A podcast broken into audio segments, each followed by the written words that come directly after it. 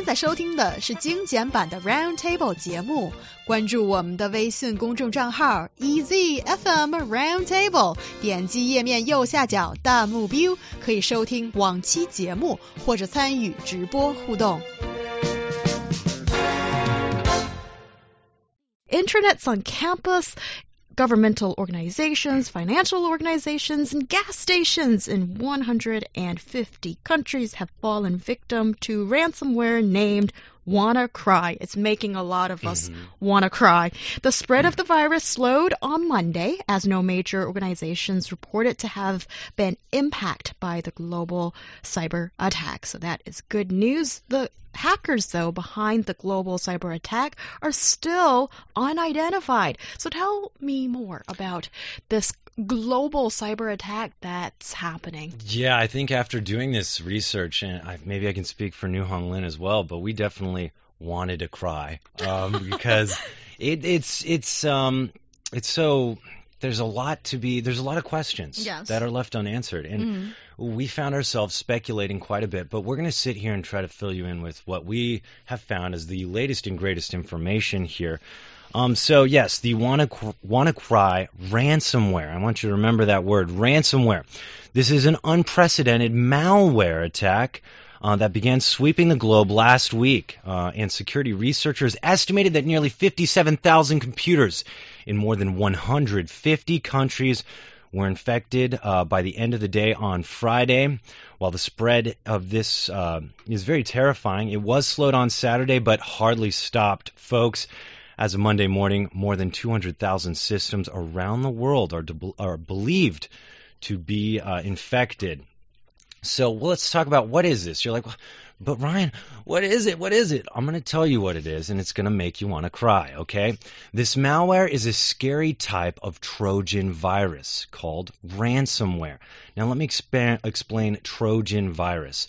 Trojan refers to what is the popular belief that the Trojan War was won by, I think, uh, was it the Greeks? I'm not sure, but an army invent, invading a city by using this horse, and they the guys hid in the horse and they rode it up to the city, and the army abandoned it. And uh, the people on the walls and stuff, they're like, oh, they must have left this gift for us, um, so that uh, so that they, they admit defeat, and they wheeled the Trojan horse into their city, and then at night the guys escaped the Trojan horse and opened the gate, and everybody came in, and that's how they won the war, right? Uh, the Trojan War. So this is how you can imagine this virus works. It comes in through an email most of the time, and it makes you think, "Hey, I got to download this email content," and oof, all of a sudden you've got this malware on your computer. Ransomware, though, um, it's a virus that affects the uh, computer by holding certain files and whatnot hostage. So this is kind of how the the software, the the WannaCry is working. What it'll do is it'll basically demand that the victim pays, uh, let's say, a ransom of three hundred dollars in bitcoins at the time of infection.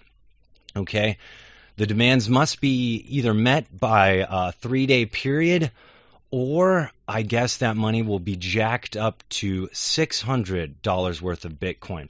After seven days without payment, guys, uh, WannaCry will delete all of your encrypted files and the data will be lost. So this has a lot of different ways. I mean, JPEGs, pretty much any type of file type this thing can infect and will infect. But what's interesting is what I had said to you about how maybe most ransomware and malware gets on your computers through email. What's interesting about this one and how security is looking at it and this breach that it's happened as wasn't necessarily through email. According to the Telegraph, um, Candace Woost, a threat researcher at Symantec, said the company was carefully monitoring emails over the weekend for any evidence of what they're calling phishing, which is that email system of getting you infected with malware, um, but had not found any. He said that most likely the way the malware spread was through a Windows Server Message Block SMB protocol, a system used uh, to share files between computers.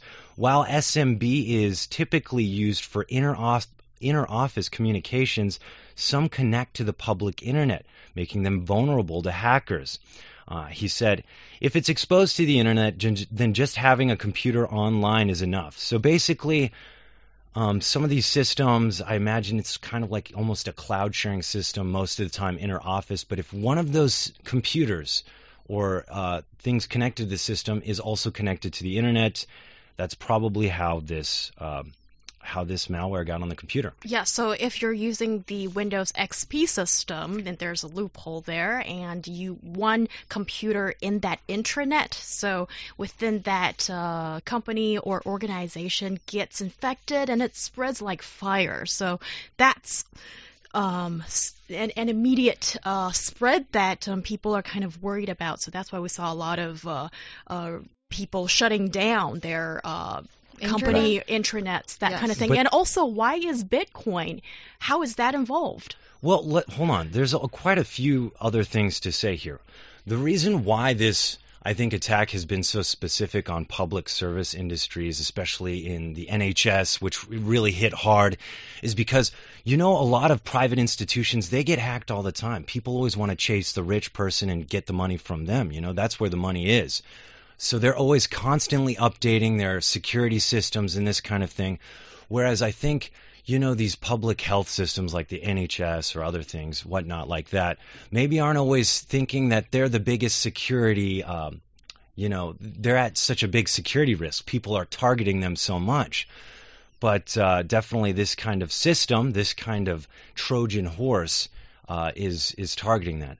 Yes, yeah. and uh, to answer Ho Yang's question earlier about why Bitcoin is involved, because Bitcoin is a kind of um, cryptocurrency that we call it decentralized, meaning that if you're using a Bitcoin um, account, uh, in theory, the account should be anonymous, and the Bitcoin currency can be transmitted from uh, uh, individual users, and you can it's easily exchanged, and it's word widely accepted. That is why he's using this account. But apparently, um, even though this is anonymous account, you can still find the account and the the um, actual address of the account, making the account kind of transparent to everyone in the world. Meaning that when the money goes into the three anonymous account, it's kind of hard for him to actually cash the money out.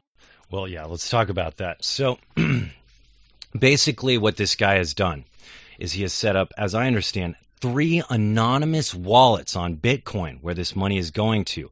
So, like New Hong Lin had said, Bitcoin is like a transparent, I would say, online bank in the way of a wallet. They provide the wallet, this middle system. I, this is what how I would phrase it. The money goes there in this kind of limbo area, right? And until someone claims it, the person that maybe opened the account, it's there. But right now, nobody's claiming it because once you claim it, that's when the FBI or all these intelligence agencies know the IP address that's connected or trying to connect to it. But anyways, so so far because the ledger on Bitcoin is completely transparent. It's like a transparent bank, right? Um, the only thing that's anonymous is the person that opened these these three wallets.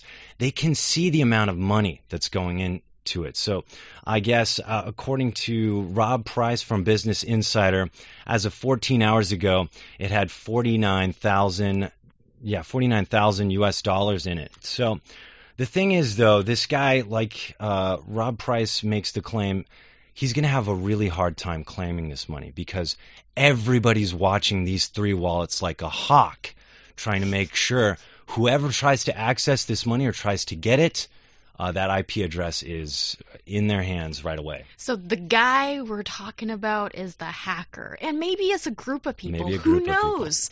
Just like nobody knows who invented Bitcoin either. So I think this world called the cyberspace, those active agents or the big players, big fish in that world, I think to most of us seem very mysterious. Mm-hmm. And for something like this to happen, it is certainly one time for people to open eyes to wow, this is a cyber world that maybe many of us feel very mm-hmm. hopeless or helpless in.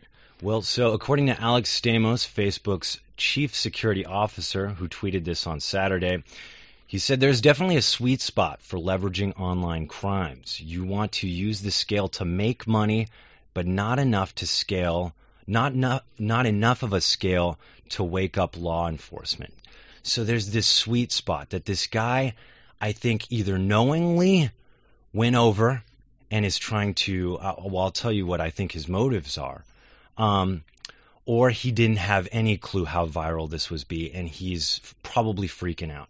But basically, what I think Alex Stamos is saying is most hackers that are in it maybe for the money know this sweet spot to make sure that law, inform- law enforcement doesn't uh, consider them uh, public enemy number one. And right now, this guy, because he's targeted, you know, government entities, he is totally public enemy number one. Yeah, I have a different theory. That is because, according to CNN, the attack was spread through a vulnerability that was leaked last month in a trove of hacking tools believed to belong to the NSA. So basically, the NSA and other spy agencies they look for the software vulnerabilities and take advantage of it of it in a good way. So they wanted to be able to investigate some kind of evidence, and uh, these loopholes are used for intelligence gathering or law enforcement. And according to law, they they don't have to report these loopholes to the business involved in this. So if that is the case here, it's possible that someone got access of this new vulnerability discovered by NSA. So the guy is not necessarily necessarily the one who wrote the program, so he's not necessarily knowing well, what is going on. on. That That's... is why he doesn't really understand how viral it could be. So he might be a smart tech guy, but he's not that. Well, my theory is that he's possible right. that he's not that um, socially sophisticated. I totally disagree, 150%. And I'll say what you said about a protocol not everybody knows how to use it. I think you just assume that he was given like the uh, the one, two, three, four, five, six, seven step way of doing this, and that's how the information was presented to him. I doubt that. You said it has been out there for months. I'm sure someone else would would have done this right away. I think he did this because he was the one who figured out how to make it practical, how to make it work. Maybe other people were like, oh, this wouldn't work for privatized businesses. I don't want to use it. You know, they always update their stuff. But this guy's like, maybe they're chasing the wrong cash cow. And so that's why this guy did this. But at the same time, did it more, I'm going to say, did it I'm going to say that this guy either has a beef or uh, these guys have a beef. They're angry about something. Um, or they're savant hackers looking for recognition, saying, look what I did. Um, look what I can do or, or maybe guys looking for a job. Because, you know, I think many of these people chasing them, they it's it's going to be like a catch me if you can situation yeah. where they find the best criminal and they're like, hey, you either go to jail for life or we pay you pretty handsomely and uh, you can work for us and help us catch the next brilliant savant. So, evil genius. Yeah, because imagine this guy knows, probably knows Bitcoin pretty well. I imagine it's not the most complicated thing for a hacker, right? So he's saying, how can I really frustrate people and show them how good I am? Well, I'll make all this money I'm generating from their from from governments, the strongest institutions around the world, public to show how much money I got through such a simple simple exploit.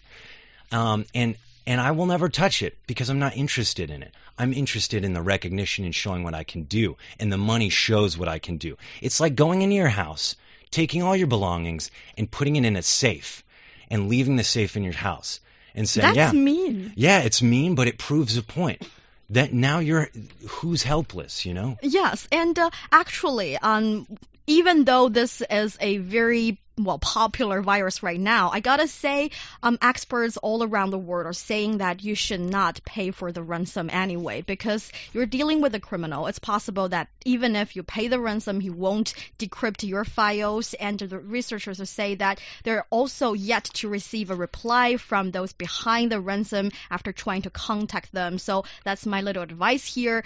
Um, maybe don't pay the ransom. I think that's the thing about ransomware because it's like in real but, life but when nobody, a ransom happens, nobody, you are yeah, never yeah. guaranteed if the you're definitely going to get your thing back. Well, of course he's going to say that whether he had the intention of giving the money back or not. Because if you knew he was never going to give you the money back, then it's not a ransom, right?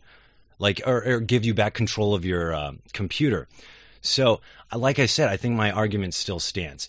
For him to be able to pull this off, he had to make you think that he was going to give you control, or else why would you pay? Yeah. So that that point I think is also you know also doesn't diffuse mine. But you know, ABC radio national contributor Patrick Gray tweeted, "Whoever did this just became a global uh, law enforcement priority. Uh, they'd be well advised to publish dis- decryption keys and walk away for real." Um, Gray also said the FBI will be coming after this guy, the NSA, uh, the GCHQ, New Zealand's Government Communications Security Bureau, the Australian Signals Dict- Directorate, Canada's Communications Security Establishment.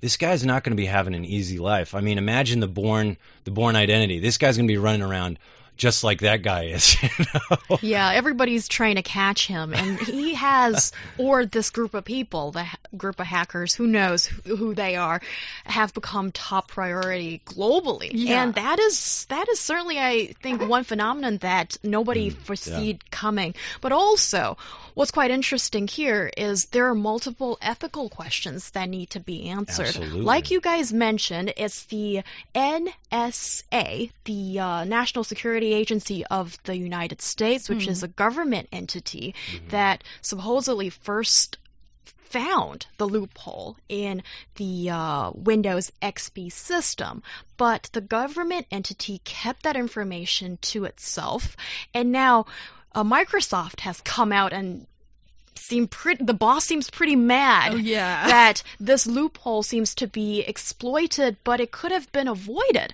And also, with so many people around the world using individual computers or those public organizations who have fallen victim, who's at fault here for all this chaos? Well, you know, this is a platform for people to do stuff on. So whether what institution, people will be trying to find exploitations to defend themselves against them. That's just the natural being of defense. Try to defend against what you think your enemy might do next. Uh, those being, you know, hackers and whatnot. So I think for what the NSA did, it is of course, we can point fingers and say, I can't believe you did that. But I also think what New Hong Lin had said is it came from, we got to be ready to protect against this kind of thing. Um, but at the same time, the information was leaked by an, a, another hacking organization that got it and leaked it to the public. So um, it wasn't like, I wouldn't say the NSA just, I mean, I, it, could be that they just didn't have enough uh, security on that, uh, or maybe they did, and that the, these other hackers were just really good. We can speculate all day, but the fact of the matter is, the NSA didn't willingly leak this information out there. Yeah, uh, definitely. But the uh, Microsoft has come, uh, the boss has come out to say um, this is a shared responsibility of maintaining cyber Well- cyber security. So should the government share this information with the company, or what about the private entities if they found something uh, mm, Mm, unfavorable, and would it share with the Well, government? I, I don't think the government's going to share anything it doesn't want to share, okay? And, and with regards to what Microsoft is, it is a platform people use. And so when people use stuff, that is also probably in the realm of the jurisdiction of the government. Microsoft is a, you know, it's a company. Of course, they're going to have a public release trying to push away blame, saying, oh, this isn't us, you know? Um, but it was kind of also their software allowing this to happen. And they didn't update certain things. They stopped updating Windows, uh, I think, uh, XP. XP after 2014. So this could have also been a problem. They should have known that public institutions might have still been using Windows XP and they weren't updating it. So we can point fingers all day. The fact of the matter is somebody exploited uh, a, a weakness in our chain. And what I think is really scary is we're heading forward to automation. We're heading forwards to, you know, everybody's talking about artificial intelligence. Imagine a world where we give more responsibility to these computers. And in doing so, all it takes is some guy to figure out how to use a basic malware, a basic ransomware, but to be able to sneak it into your system so cleverly to have control over almost all aspects of your life because that seems to be the way we're heading. We just keep giving more and more responsibility from ourselves to automize banking, automize this, automize that. So that's also an ethical concern I have. It's scary. Yeah, it is very scary with the advancement of technology. The more connected we are, Mm-hmm. actually, if one chain is broken, everybody gets affected. So you can see the merits of staying in the cave sometimes when it nothing is in, in, in, uh, infectious when it's a different entity, that kind of thing. But also, I think there's one very important question Mm-hmm. that we need some answers in this day and age, okay, also in this case, how can we protect ourselves from such cyber attacks with our computers? Well, one thing I thought when I was reading this, and I, you know, I'm no tech guru, so, but the first thing I thought is this was something to do with online, all these computers being connected through either one computer being online or all of them having this connection online. If it was just one, but they all share a network, it seems it doesn't matter if it's one or all of them, right? Um, but have your information on some kind of unconnected source, a backup. Have your vault of information. Realize that is just as valuable as as what else you'd put in a vault. Information is everything, right? Look what happened in the NHS. So many problems. They had so many problems. So I think having a backup that is not connected to the internet is one way. Yes, and also I gotta say, um, because someone saying that the firms that fail to keep their software up to date are also responsible in a way because they had two months to update their Microsoft products. That being said, I think if you are nerdy enough to understand all the technology about your computer, maybe you can do your own thing. But if you're not, somehow trust the big entities, update your computer system, Yeah. making sure you're on the state of the art technology. You know, I think it's so interesting because when I first heard about this, I was thinking, oh, poof, all of a sudden a virus appears in your computer. They're like tech wizards, you know? They're just casting tech wizard spells and it's some kind of magic we don't understand. But actually, it is literally just finding a chink in the chain, just finding one person connected to the internet that uses some system that allows an uploading and a downloading from different people or something like that. It's not as complex, I think, as sometimes we make it seem. Yeah. Oh, definitely. And in China, I feel so sorry for the 8 million senior Yes. students getting their dissertation Oh, yeah. ready. Bummer, and guys. they have to postpone their graduation and because of this, and also those poor patients that had to suffer in um, the UK Yeah. because the NHS system People who was suffered hacked. around the world, we feel for you, seriously. Yeah, so in the future, maybe we need to. Is it even possible, though, to stay a little bit away from the cyber connectedness that we are in this world?